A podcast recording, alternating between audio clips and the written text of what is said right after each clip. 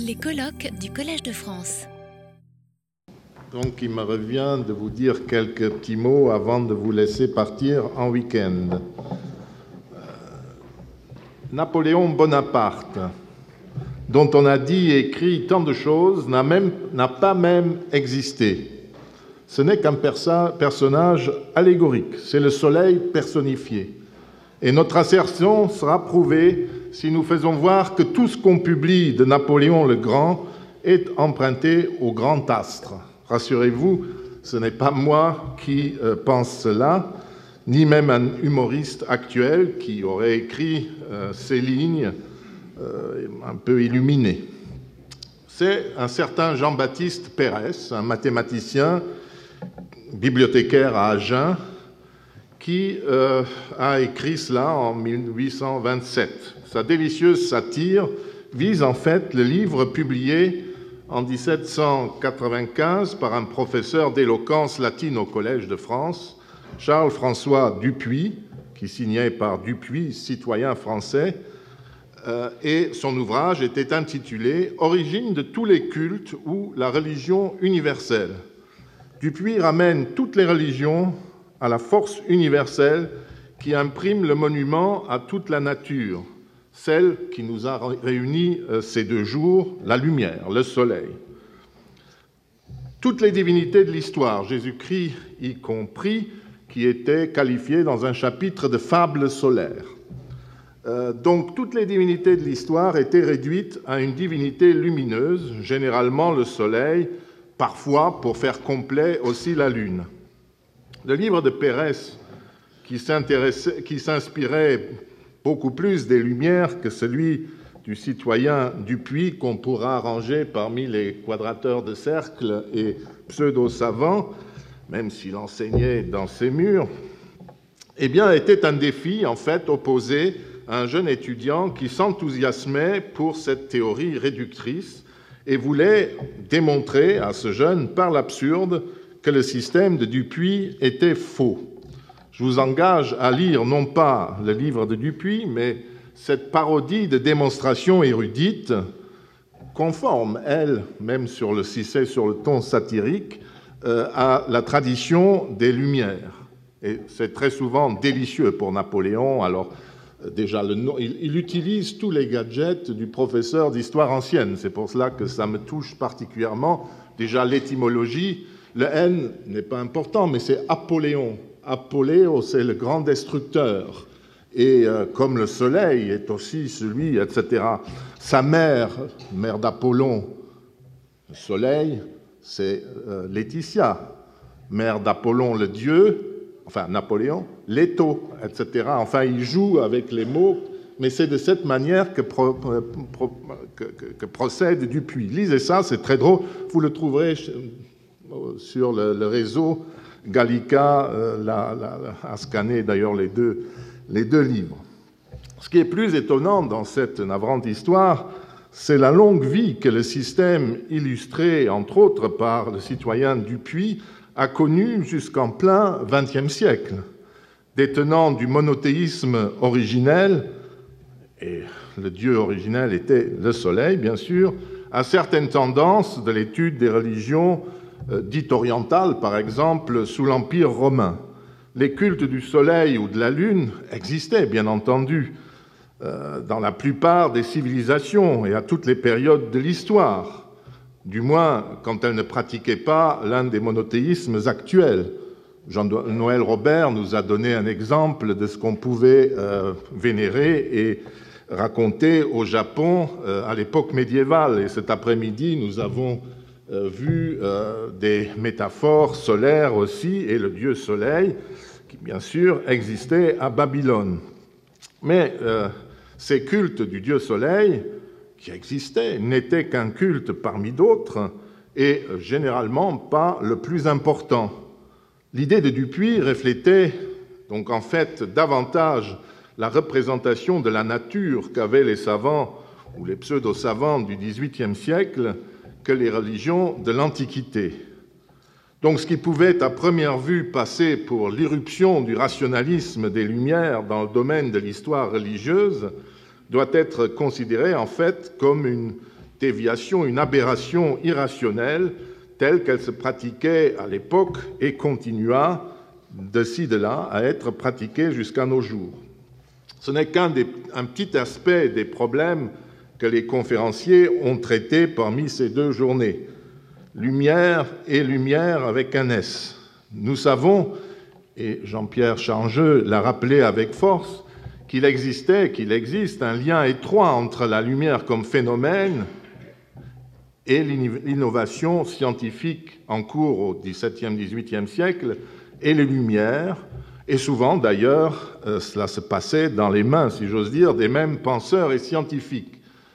Euh, c'est curieux dont vient de nous parler Daniel Roche, qui décide en groupe et dans le monde connu d'alors, le monde occidental, de changer le réel par la réflexion. Cette curiosité scientifique leur permet de le faire. Et euh, ce changement se fit suivant des modalités diverses, mais il eut lieu partout. Et euh, il y eut des communications au-delà des frontières, même si le phénomène euh, porte d'autres noms, mais qui se rapporte toujours à ce qui nous retient, à la lumière, l'éclaircissement, l'Aufklärung, etc. Toujours cette même référence. Euh, Daniel nous a aussi euh, montré que tout le tableau social qui va autour, ce phénomène essentiellement urbain, lié aux académies, mais aussi, je crois que c'est très intéressant, de voir aussi l'envers du décor, les côtés moins lumineux de toute cette affaire, où déjà le médiatique, comme nous dirions aujourd'hui, perturbait le discours scientifique et venait polluer en quelque sorte cet enthousiasme et cette curiosité. Euh, je ne vais bien entendu euh, pas vous raconter et vous résumer tout ce que nous avons fait euh, ces deux journées, et encore moins vous dire ce que nous avons exclu quand nous avons monté ce programme, parce que vous voyez, nous sommes à 5 heures le vendredi, et donc déjà en dehors des rails, euh, et si nous avions suivi notre curiosité et nos volontés, euh, nous aurions euh, eu une semaine de, cours et de séminaires. Donc, rassurez-vous, je ne résumerai ni l'un ni l'autre. La lumière a été abordée, vous l'avez vu, sous plusieurs billets. Celui du phénomène d'abord, et des discussions sur sa nature ondulatoire et corpusculaire, esquissé par Serge Haroche, mais aussi de la lumière comme outil d'investigation que euh, nous avons commencé par voir euh, à l'ouverture avec euh, Serge Cohen, Claude Cohen Tanuji. Je mets deux personnes qui, se sont, qui sont proches.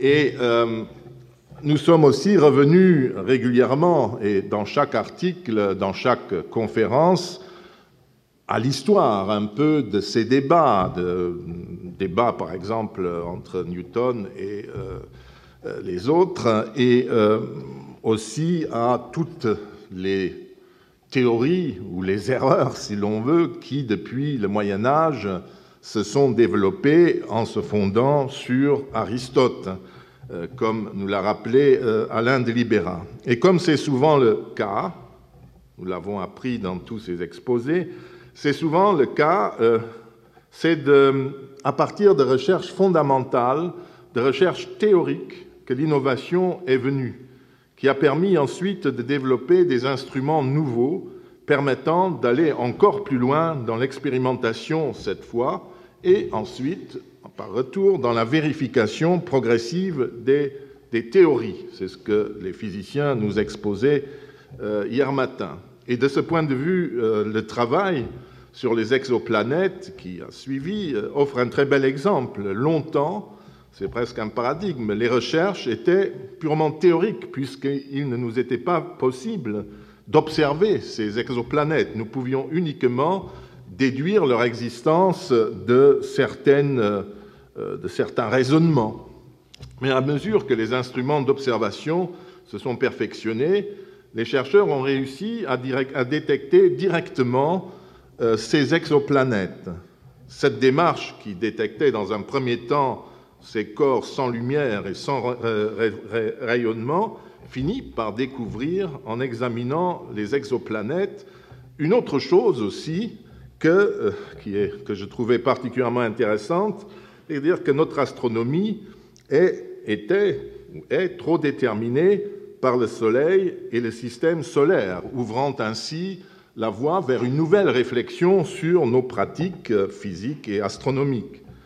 Ainsi, euh, d'une certaine manière, l'ouverture propre aux lumières était retrouvée en cours de route, en quelque sorte, puisque la nouveauté procurée par les progrès techniques permet de vérifier la théorie, mais en même temps fait observer, euh, prendre du recul par rapport euh, à la réflexion qu'on pensait complète, mais qui ne l'était pas, qui était encore trop centrée sur notre monde.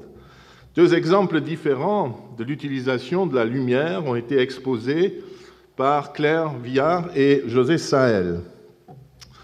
Des expériences faites maintenant non pas sur des astres ou des atomes, mais sur des êtres vivants. Les nouveaux outils permettent d'illuminer les circuits cérébraux et d'étudier, par exemple, les circuits sous-tendant les mouvements. Les scientifiques m'excuseront si je barbarise, mais euh, je fais comme je peux.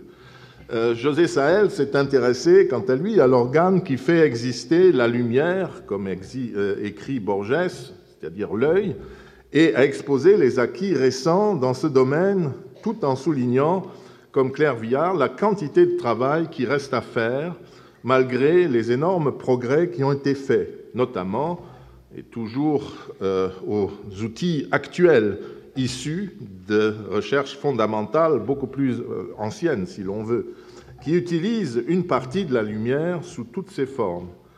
Le professeur Mörner nous a encore donné un exemple ce matin, un exemple particulièrement euh, intéressant, un outil qui illustre le pouvoir de la lumière et qui a permis de franchir une limite dans l'analyse des cellules, de l'infiniment petit cette fois-ci. Cet instrument offre un moyen très précieux aux chercheurs qui travaillent sur les cellules pour aller plus loin. Il a vraiment franchi une limite, comme euh, pour les exoplanètes, par exemple, les nouveaux euh, moyens d'observation. Marc Fontcave a quant à lui illustré la manière dont un faisceau convergent de recherche utilise la lumière, essaye d'utiliser au mieux la lumière pour produire de l'énergie stockable qui puisse remplacer un jour les énergies fossiles. Il a toutefois averti, lui aussi, comme Mörner et d'autres, que le chemin est encore long et qu'il faudra encore beaucoup de recherches pour que l'on puisse passer aux applications. Les formes colorées, parfois très belles, que révèlent ces luminescences ont ouvert une transition, en quelque sorte, pour les communications suivantes, qui réfléchissaient sur la manière dont les écrivains, les artistes et les peuples du passé avaient reçu, reproduit, ressenti la lumière. Jean-Noël Robert a donné une vivante description de la manière dont le Soleil se trouve toujours euh, à l'arrière-plan de l'image et de l'imaginaire du Japon médiéval et même de son nom, et les différentes modulations de, cette lumière par le biais poétique et bouddhique. De la poésie verbale, nous sommes passés à la place de la lumière dans l'œuvre d'une jeune artiste, d'une poésie euh, colorée, si vous voulez, qui réinvente la lumière naturelle dans ses gravures et peintures de paysages urbains dans les grandes villes du monde, nous avons euh, vu Londres, New York, Jaipur, Paris, pour fournir un cadre de quartier vu d'en haut, euh, de plein jour, ou bien des quartiers le soir, sous la lumière artificielle, ou encore la ville souterraine du métro de New York, et tous ces jeux avec les lumières lui ont inspiré, l'ont fait méditer euh, sur la manière de transposer la lumière sous toutes ses formes. Et elle nous a montré un certain nombre d'images qui sont un peu la synthèse de tout ce qu'elle a pu observer. Et elle-même euh, a, en quelque sorte, lu ces tableaux euh, comme un spectateur, un lecteur, un visiteur d'exposition qui les découvre pour la première fois. Mais par ce biais, on a aussi pu comprendre comment elles travaillaient. La lumière euh, a très souvent euh, servi aussi euh, de métaphore. Presque tous les orateurs, évidemment, y ont fait allusion. déjà, les lumières, c'est une métaphore. Aussi, avons-nous préféré, quand nous avons réfléchi à ce colloque, n'en retenir qu'un exemple à côté de la présentation de Jean-Noël Robert, où c'était la métaphore poétique et puis la métaphore euh, artistique, euh, nous avons retenu euh, uniquement le soleil en rapport avec la justice en, Mésopotamie. Prenant le problème donc, qui nous a permis de voir comment ce symbole du dieu soleil a été associé au pouvoir royal à la justice euh, qui euh, fait voir au grand jour euh, ce qui est et ce qui ne doit pas être, ou alors qui ne doit pas voir, comme l'orateur nous l'a montré aussi. Et puis, nous avons vu que c'était des images qui se transportent à travers le temps jusqu'au président de la République française, et avec certaines traditions. Et là encore, on aurait pu beaucoup dire, euh, Rome, puisque je suis de cette paroisse, euh, à Rome, euh, Jupiter aussi est le ciel lumineux. C'est pas le soleil, c'est le ciel, c'est la lumière. Et c'est la lumière qui est souveraine, pas le soleil. C'est déjà une petite variation. Ça vous montre aussi comment souvent on passe là. Il ne faut pas faire du citoyen du, puits. Hein. Mais Jupiter, le dieu souverain, c'est aussi la justice et tout ce qui en découle, etc. Mais vous voyez, immédiatement, on trouve des différences. Et c'est les différences qui font les comparaisons intéressantes. Euh, Jean-Noël Robert a donné, euh, comme je l'ai dit, l'image d'une métaphore euh, derrière la pensée du Japon au Moyen Âge et aussi la, euh, le biais poétique par lequel euh, cette métaphore pouvait agir.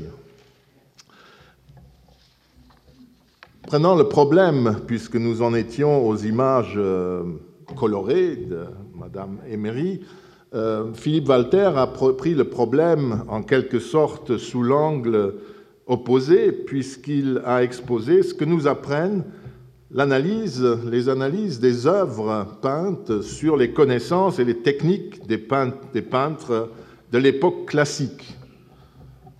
De cette manière, on peut voir concrètement dans les œuvres ce que nous savions euh, du savoir de ces peintres, puisque nous savons qu'ils lisaient les traités depuis la Renaissance euh, jusqu'à l'époque baroque, les traités d'optique antique, et qu'ils essayaient d'imiter avec un regard dans les livres ce qu'ils euh, pouvaient savoir de la théorie de la lumière telle qu'à l'époque on la concevait.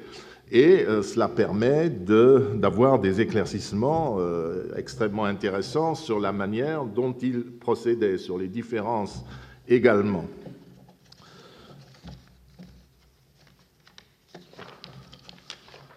Pour terminer, je voudrais relever euh, une phrase prononcée par Serge Haroche et reprise par beaucoup d'autres.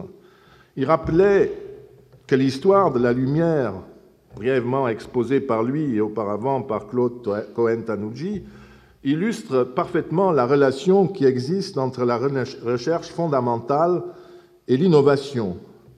Le hasard des recherches fondamentales est imprévisible mais il arrive régulièrement, généralement, là où on ne l'attend pas.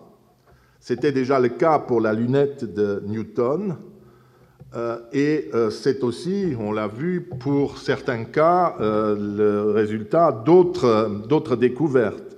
C'était aussi la conclusion de M. William Morner, qui a commenter pour nous le revers de sa médaille de prix Nobel où la science lève le voile de la nature. Cette image illustre, selon lui, la voie rationnelle et prophétique, predictive, de comprendre le monde, le monde qui est par là célébré, c'est-à-dire cette médaille célèbre la connaissance du monde par la recherche fondamentale sur laquelle, enfin, a également insisté Marc Fontcave en soulignant, comme tous ses collègues, qu'il est illusoire de s'imaginer que nous en savons assez pour pouvoir passer tout de suite aux applications. Et je crois que c'est là une des conclusions euh, de, ce colloque. Et nous avons vu que dans d'autres cas aussi, euh, Mörner nous-même a donné un bel exemple quand il nous a dit qu'en fait, ces recherches qu'il vous a exposées, qui lui ont valu un Nobel, il les avait commencées chez IBM en essayant de stocker dans ces petits pics-là qui vous montraient euh, des, informations. Donc c'était lié à l'informatique et non pas du tout à l'illumination de cellules ou euh, d'organismes. Voilà, je crois que nous avons parcouru l'ensemble des thèmes approchés et une des conclusions est donc, euh, et les sciences humaines ne peuvent que s'y associer, que sans recherche fondamentale, il n'y a pas d'innovation, même dans, notre domaine, qui est nettement moins euh, urgent que celui des sciences euh, naturelles. Et je crois que ce sera l'une des, conclusions générales et des points que tous ont démontrés tout au long de ces deux jours. Je voudrais encore euh, vous remercier tous pour votre intérêt, les orateurs pour leur contribution et leur travail, et aussi les, collèges, les collègues qui ont préparé ce colloque avec moi, c'est-à-dire Jean Dalibard, euh, Clément Sanchez, euh, Alain Prochian, Serge Arroche et Antoine Compagnon et Dominique Charpin. Et euh, surtout, un très grand merci euh, est aussi envoyé aux régisseurs qui rendent le fonctionnement de cette salle possible et à Sophie Benita et son équipe qui ont rendu possible et agréable cette manifestation. Merci beaucoup. Bon week-end. Retrouvez tous les contenus du Collège de France sur www.colège-2-france.fr.